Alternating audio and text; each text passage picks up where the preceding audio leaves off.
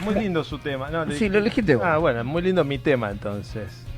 Tenemos gente en el estudio. Sí, no sé, gente rara. Sí, gente rara que se ríe. Con, con, con, con una panza enorme, con una gorra enorme. ¿Cómo vas a decir eso? de Y una amigo? señora embarazada. Ah, también. Los amigos de Real Trip Travel. Tenemos acá en el estudio. Le vamos a dar un fuerte aplauso. Eh, Vamos. ahí.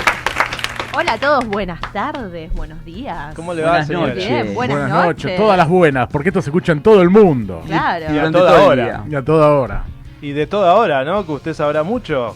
Hemos cambiado muchas horas, muchos usos horarios. Y de paso le contamos quiénes somos. Muy bien. Somos Oscar y Fabiana de Real Trip Travel. Es un proyecto de un viaje por el mundo contado por viajeros reales. Ya llevamos recorridos 102 países y 420 destinos Wow. y nunca volvimos a casa mientras lo hacíamos. Ahora hemos vuelto a casa por una situación particular, esto de la ¿Cuál panza es que estaban casa? hablando. Porque me imagino Eh. que a esta altura, ¿qué es casa? Y casa es un lugar donde podemos quedarnos un tiempito. Claro, y donde hay que pagar las cuentas. Hay que pagar, y hay que pagar las cuentas, hay que pagar que- los seguros, hay que pagar un montón de Claro. cosas que. Creo que eso es casa, ¿no? Eso es casa, realmente. Y- Es más, ¿qué fue lo que más nos costó antes de irnos? Dar de baja todos nuestros servicios para poder tomar vuelo e irnos por el mundo. Claro. Porque, sí. porque va- vas acumulando. Pará, ¿ustedes tuvieron cosas. cuántos años? Porque a Tres- todo esto, para que sepa quien no los conoce, ¿cuántos años estuvieron fuera? Tres años y medio. Mirá si hay que darle de baja los servicios, ¿no? Tres años y medio y antes de salir, lo, lo más difícil de todo esto es tomar la decisión. Totalmente. ¿No? Cuando decís, bueno, listo, más allá de que armar el proyecto, todo, es dejar todo e irse. Es dejar, vender, cambiar, eh, sacar tu rutina de lado, tal vez alguna condición laboral que medianamente le estaba buena, renunciar a esa condición laboral y encarar un proyecto. A ver, ¿qué es un viaje? ¿Por qué decimos que es un viaje por el mundo y no una vuelta al mundo? Una vuelta al mundo la puede hacer alguna persona con una billetera, la verdad que bastante abultada, que agarrás y es más, la puedes hacer en 20 días. Que no era el caso de ustedes. Que no era el caso era nuestro nuestro. caso. Entonces, nosotros cuando nos planteamos dijimos, bueno, tenemos que generar alguna herramienta que nos permita viajar permanentemente, ir financiando ese viaje a través de determinadas producciones o determinadas cosas que podamos ir creando en el viaje y de esa manera ir solventando todo el traslado. En algún momento hubo un, hubo un engaño.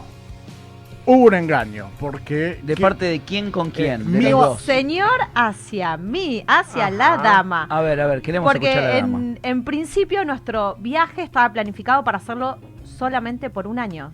Y Bien. volvíamos. Ajá. Bien. Y ese, ¿Ese año se- dónde los encontró?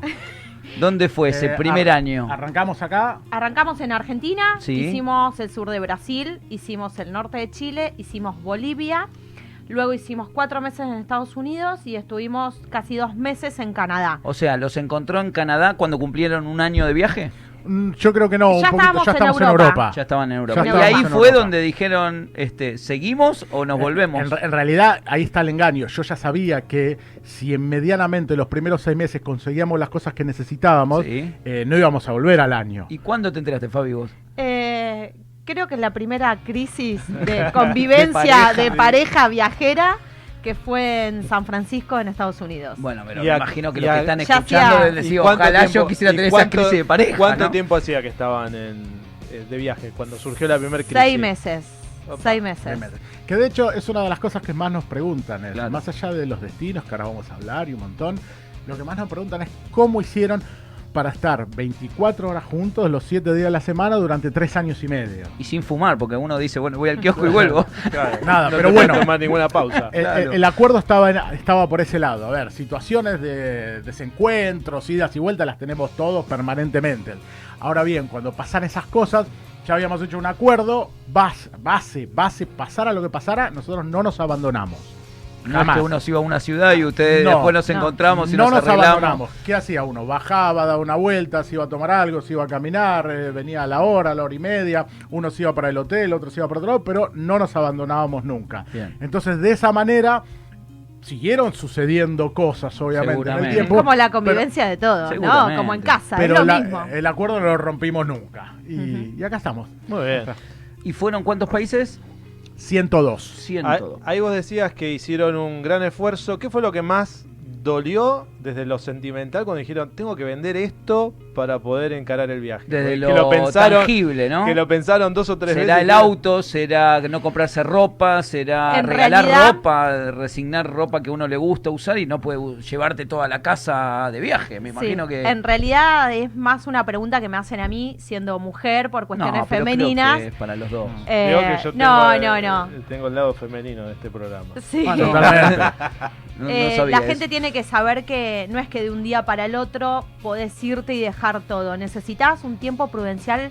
Nosotros lo necesitamos porque éramos dos empleados, hijo de Claro. carnicero, hijo de plomero, o sea que veníamos de una situación económica de cualquier persona de clase Clase media. claro. Eh, entonces empezamos nosotros casi cuatro años antes de partir a armar el viaje.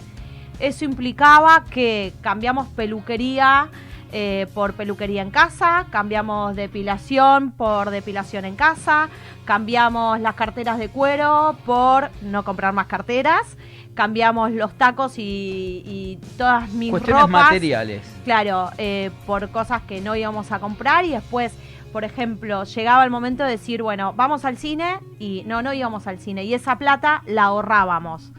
¿Sí? Íbamos ahorrando. Decían, bueno, vengan a cenar o vayamos a cenar a tal restaurante. Nosotros no íbamos, pero nos guardábamos la plata. O sea que Estuvimos- hacían el equivalente de ese, Claro. de ese Claro. gasto y se guardaba en un. Y en un dentro fondo. de las cosas que vendimos, vendimos casi todo menos la casa, vendimos auto, vendimos cosas que no utilizábamos, hicimos ferias, eh, pero todo. Sí, todo. Pero- Ah, y, y hay que sacar, hay, hay una cosa como que me voy ahí hiperaventurero, nada. No, Eh, nosotros nos algo con un proyecto armado y hay una realidad, necesitas dinero para empezar cualquier proyecto de Por esta supuesto. escala. Eso de que me voy con 20 pesos y veo a dónde llego, eh, es porque atrás hay alguien o algo que lo está O sustentando. quizás en otra época, porque también ustedes son tienen otra generación igual que la nuestra. A lo mejor cuando uno tiene 20 años puede tolerar dormir en una plaza tirado con una mochila y lo hemos hecho. Eh, pero sostener eso en el tiempo no no no se puede sostener Y- eh, igual claramente. cuando, cuando craneamos todo este proyecto, también vos te planteás determinadas cosas que tienen que ver esto por, por- ¿Cuáles son por los límites? Claro, no, y por ser profesionales en turismo. Porque vos decís, realmente, nosotros nos hemos cruzado con viajeros y viajeras que te dicen, no, pero yo acá, yo voy de un lado a otro en Estados Unidos o estoy en Estados Unidos tres días con 5 dólares o 10 dólares. Ok, le digo, a ver, pero ¿cómo te moves? No, le pido a alguien que me lleve. Hago dedo, todo, ok. Alguien te lleva. Y después para comer, no, como en la casa de ese alguien o de qué. Ok, pero alguien paga eso. Alguien paga ese traslado tuyo, alguien esa comida que si bien te la están regalando todo, tuvo que ir y adquirirla todo. ¿Y vos qué le dejaste a la comunidad? Nada, hiciste beneficio propio de algo que no deja de ser un placer, que es viajar. Entonces, ese equilibrio es el que nosotros planteamos y dijimos, no, si vamos a generar cosas, dejémosle algo. Y, ahí, nace es el donde proyecto. proyecto de Real Trip Travel, que es este, básicamente que uno lo sigue eh, a través de todas las plataformas sociales, generar contenidos de calidad, sobre todo que los dos son profesionales del turismo, bien lo decías vos, eh, que entienden cuál es la necesidad de, en este caso, de destinos turísticos, porque seguramente les habrá tocado gestionar con destino, con prestadores, con hoteles, con agencias de arrentadoras de auto, bueno, me imagino con un abanico de, de diferentes este, empresarios y que ustedes le brindaban también este, recursos para que ellos también lo capitalicen a través, me imagino, de los posicionamientos en redes, eh, en YouTube. Bueno, ustedes tienen una, una muy buena base en lo que es la plataforma de YouTube. El- en, algún momento nos planteamos y dijimos, a ver, ¿qué es lo que necesitan? Vos tenés dos escalas. O no primero es entender quiénes somos, qué somos y qué podemos generar, ¿no? No tenemos los dos 20 años y poder salir de modelo y hacer un Instagram que tenga millones y millones. Entonces dijimos, a ver, pensemos el negocio desde otro lado. Y cuando pensamos la estructura de Real Trip, nos dimos cuenta que muchas de las situaciones que se empezaron a dar con diferentes prestadores de servicios, destinos, todo, es que necesitan material. Claro. Necesitan, necesitan material, necesitan audiovisuales, fotografías. Fotografías, videos, videos en drone, hay muchas cosas, capacitaciones, charlas, o sea, nos encontramos dando charla a un equipo de un parque nacional en África, especialista en, en gorilas, En y Uganda, dábamos sí. en Uganda dando charlas de marketing digital. Eh, digamos, más allá de lo que uno piensa, ay, viajemos, hacemos algo por canje. No, hay muchas cosas atrás que... Claro, como que- se lo, hoy se piensa que el, el que es El Instagramer, el que es youtuber, Claro, no, no. no, tengo una buena base de datos, yo genero el contenido que a mí me gusta y este te menciono, Claro. por así decirlo, ¿no? Y en cambio ustedes lo que hacían era al revés. Totalmente Era de acuerdo revés. a la necesidad de que qué es lo que vos necesitas mostrar, nosotros te podemos generar un contenido Claro, de y calidad. ese es el contenido que hacíamos, que entregábamos. Después, eso nos daba la libertad De nos crear da para de hacer el contenido que nosotros creamos. Y pero vos decís, pero bueno, ¿y para qué creas contenido entonces? Porque el contenido que creamos es nuestra business card, es una- nuestra tarjeta de negocios. Es lo que, cuando alguien nos pregunta, bueno, ¿pero qué hacen? Esto Míralo, hacemos, míralo. claro. Pero no con eso, no lucramos con eso. Y tenemos la total libertad también de poder poner los posteos que nosotros queremos, de la forma que queremos, comunicar como queremos, hacer el video con el contenido que con nosotros la- queremos. Y no estar condicionado a la hora de exacto. hablar de un lugar porque te invitaron a comer o te dieron una noche de alojamiento. Que, que de hecho no, No es está que mal. No, está no, mal. No, no, no, es, No un- está mal. es otra modalidad es de negocio. otro modelo de ne- Entonces, De- y de esa manera encaramos el viaje y la verdad que anduvimos. Y dentro de todos esos países, yo les preguntaría cinco lugares o experiencias, hoy se habla de experiencias turísticas, cinco experiencias que hayan sido inolvidables, seguramente algunas serán compartidas por los dos y otros, cada uno tendrá su gusto y su preferencia. Experiencias que a lo largo de todos estos años digan, este lugar, en este momento, o en ese momento, o esta situación, o esta actividad, o simplemente Sí. estar, eh, me quedó grabado para toda la vida. Que a todos nos pasa a los que viajamos. A a ver, vamos. Primero te decimos que. A ver, viste, muchas veces nos preguntan. Vamos a decirte las cinco. Eso No, no, sí. digo cinco No, no, pero decir. cinco o tres, eso otro, pero. Muchos nos preguntan cuál es el lugar que más te gustó. Generalmente Sí, es muy difícil llegar, claro. pero sí te puedo decir, y esto en mi caso, Oscar, eh, a mí cuál fue el lugar que más me impresionó, pero porque no me esperaba que me iba a encontrar con lo que me encontré. Y es Uzbekistán, un país que está ubicado en el Asia Central. En el siglo XII fue la sede del poder de Amir Timur, que era un, gober- un- un descendiente de mongol que gobernaba toda esa zona, eh, norte de la India, China, Mongolia, todo ese tramo. Y en Uzbekistán, en Samarcanda, es la- era la sede del gobierno.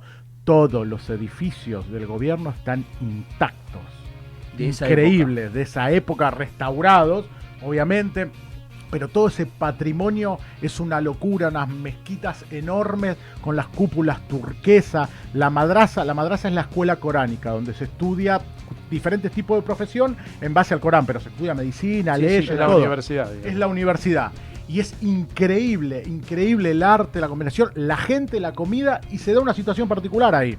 Es un país musulmán, de religión musulmana, pero como estuvieron tantos años ocupados por la Unión de las Repúblicas Socialistas Soviéticas, Claro. por los rusos, eh, que toman alcohol, y hay consumo de alcohol.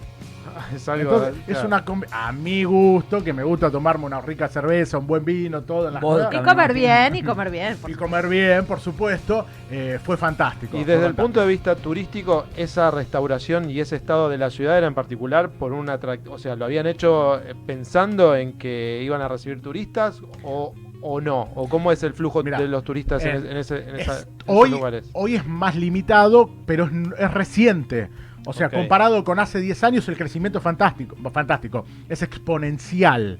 Han pasado, por, como te dijera, vos arrancás hoy y cuando arrancaste tenías nada y hoy tenés tal vez 150 mil turistas. Y muy europeo, me imagino, ¿no? De todo Exótico tipo, sí. para europeo. De- ex- es, es como está en Asia Central, en está en el también medio. mucho China. Claro. Entonces tenés mucho asiático y mucho europeo también, pero todavía falta descubrirlo. Bien. O sea, no es que tiene unas megas campañas. ¿Qué hicieron ellos?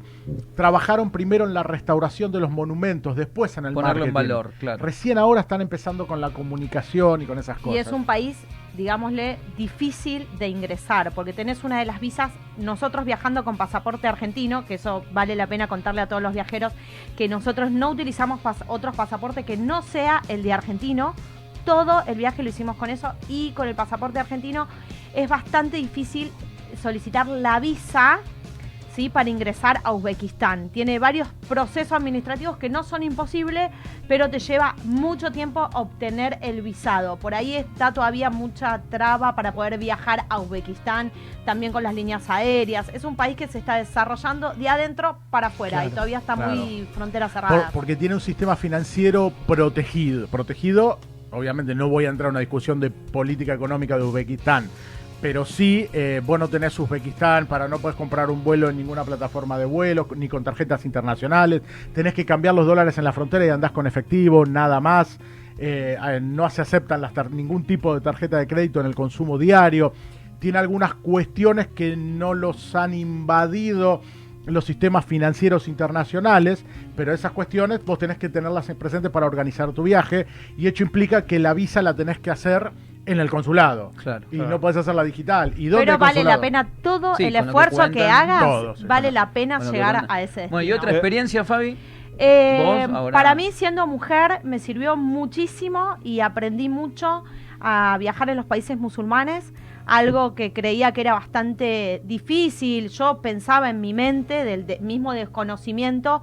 Sí, las propias por lo que- barreras y claro, miedos. O por lo que dicen las noticias, que no vayas a Irán, que está la bomba, que no, abajo de la ropa llevan... eh, no, no, no, en realidad raras, Lejos mitos. de, de eso, eh, yo siendo mujer me sentí muy cómoda en los países musulmanes. Tuvimos la suerte de estar en más de 15. Eh, eh, no tenés que estar cubierta, no tenés que estar tapada, excepto los países que se rigen bajo eh, el Corán, El Corán, como, como como eje principal, que es Irán. Sí, Solamente o cuando entras en a una uno solo. mezquita Claro. que tenés que tener ciertos. Sí, cuidados. pero eso son de buenas todas las Claro, en exacto. todas las religiones. religión. Exacto, vos vas al. Vaticano y también tenés que cubrirte los brazos, también Totalmente. tenés que Vas a un templo budista y también. Y también, o a un Sí. templo ortodoxo ruso, también te tenés que cubrir.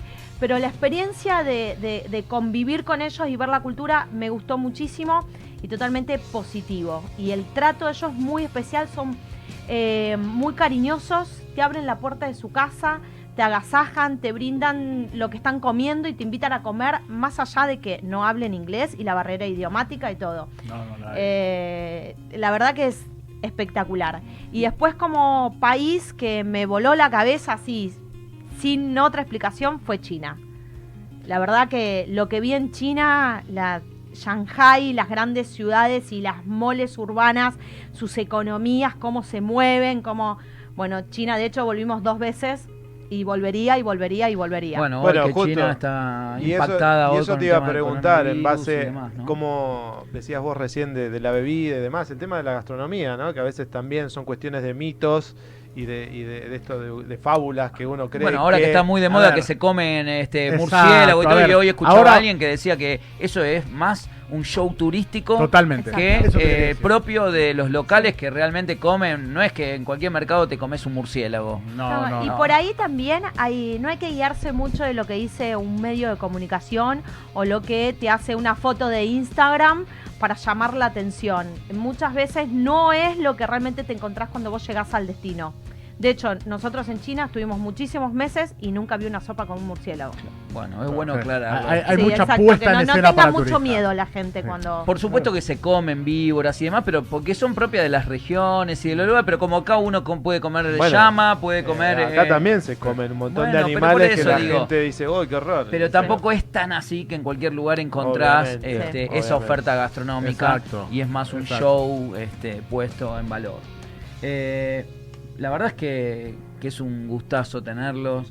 No, no creo que sea la, u- la no, primera. la lamentablemente tenemos que, tenemos que quedar Es muchos programas. y varios más. Va- porque Lo vamos a convencer para que sean del bloque internacional, quizás. Puede Ah, ser, claro, columnistas, ¿Por qué no? Columnistas de, de- de- de internacionales, porque hemos Dale. viajado, pero como ellos No. no. Dale, dale. Bueno, Pero anímense sí. todo, la gente anímense a renunciar, a cumplir sus sueños, es posible, mírennos la cara a nosotros acá, todo es posible, lo pueden hacer. Eh, Fabi, casi de ocho meses este, de embarazo, adesso eh, después de cuatro años de viaje, así que nada, va a ser un viajero con, con pasaporte. Trotamundos que viene acá. Va, va a tener El pasaporte ADN. primero, después mamadera. Claro, el Ah, ADN que tiene ese muchacho este, en camino va a ser increíble. Totalmente. Bueno, eh, quieren, ¿cómo los contacta la Nos- gente para preguntarles, Dale, para dale. sugerencias, para que puedan ver también los videos y generar motivaciones en otros viajeros? Bien, mucha info tenemos en todas nuestras redes sociales, en todas las redes en Instagram, en Twitter, en Facebook y en YouTube. Somos Real Trip Travel, Real Trip Travel y también tenemos toda la plataforma de videos y de información en nuestro sitio web que se llama realtrip.travel. Ahí está todo, para el gusto de cada uno, en cada una de las redes sociales está todo el contenido que quiera ver y en YouTube hay un, dis- un repertorio enorme de audiovisuales que tiene que ver con los videos de todos estos destinos que venimos hablando. Los pueden contactar para, para generar contenido, tanto Todo. a nivel argentina como en otros países. Todo, todo, Y- sí. eh, Y también está hay- vigente el Y proyecto. también Sí, sí, son sí. muy generosos, hay regalos y sorteos, que yo también los sigo y cada tanto hay Es verdad, yo todavía no gané. la nada. gente y bueno, ustedes no Una vez al mes hacemos un sorteo. Yo Una vez al me mes. Es un gusta, montón. Comparto los contenidos. Sí. Sí, sí, de, de ahora estamos con mucha purpurina, mucho carnaval. ¿Es verdad? Se está sorteando la semana que viene un viaje completo y con un palco para ir a ver el carnaval de Gualeguaychú. Muy en- bien, para dos una personas. linda así que- opción. Pero aparte Bueno. hay mucha info, mucha interacción y respondemos todo. Bueno, Bueno, este, chicos. gracias por la visita. Gracias a ustedes por invitarnos. Y Espero bueno, que vuelvan, vuelvan a volver o Dale. no? Sí, dale. bueno, vamos a una tanda. Vamos a una tanda. Nos vemos.